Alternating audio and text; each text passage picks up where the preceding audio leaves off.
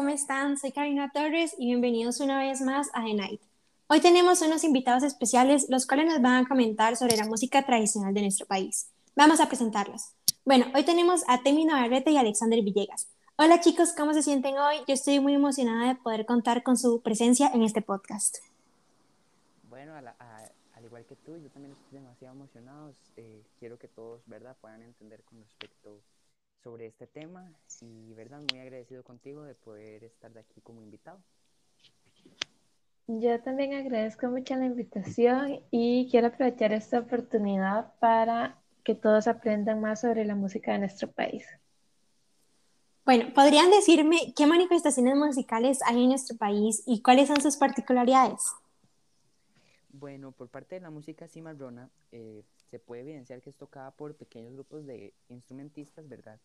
En el cual se escuchaba bastante en, los, en las fiestas patronales, turnos, desfiles, ¿verdad? Ya que esa era su función. Eh, la función era, ¿verdad?, poder, eh, eh, poder hacer que las personas no se aburrieran en estos tipos de eventos, ¿verdad? Con lo cual, por eso es de que siempre iban acompañadas de mascaradas y todo este tipo de cosas. Además de que es muy importante ya que estas mascaradas son como personajes con lo cual tienen una historia de trasfondo, ¿verdad? Y van representando pues lo que era en aquel entonces problemas o cosas por el estilo es al igual que la música en la música calipso, ¿verdad? Esta música es cantada en un idioma criol, el cual es una mezcla entre, entre inglés y otros idiomas, y pues expresa sentimientos, ¿verdad? Además de temas sociales que habían presentes en la comunidad.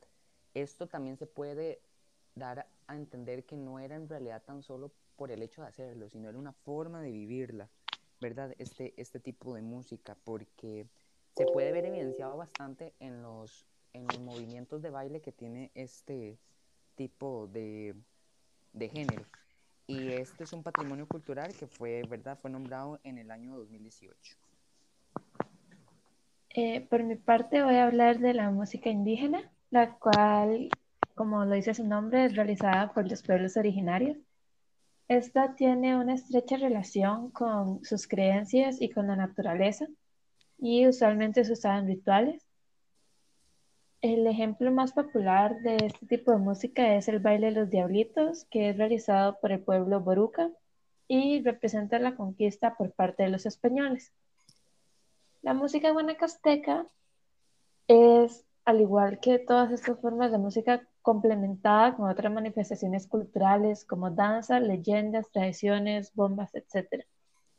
Sus letras hablan principalmente de lo que es ser costarricense, guanacasteco o del país en sí, y es común escucharla en fiestas patrias, como el 25 de julio o el 14 y 15 de septiembre.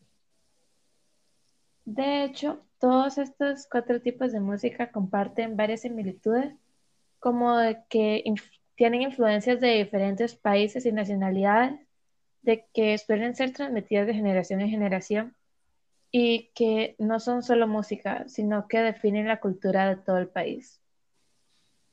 Bueno, como conclusión, podemos decir que la música tradicional es muy importante para nuestro país, ya que estas nutren nuestra cultura y nos muestran las costumbres y tradiciones de generaciones pasadas, las cuales debemos inculcar a nuestras futuras generaciones. Muchas gracias por acompañarme en este podcast, espero que lo hayan disfrutado. Bueno, Carolina, nosotros eh, hemos gozado de estar aquí, de poder, ¿verdad?, hablar sobre estos temas que nos representa como personas costarricenses, ¿verdad?, de los que vivimos en este país y tenemos que estar orgullosos de ellos. Y no, muy agradecido contigo de poder estar compartiendo este espacio. Sí, de mi parte también un gran abrazo y muchas gracias por la invitación y espero que eh, haya sido útil esta información para todos ustedes. Claro que sí, fue súper útil. Espero que les haya encantado a nuestros oyentes y muchas gracias.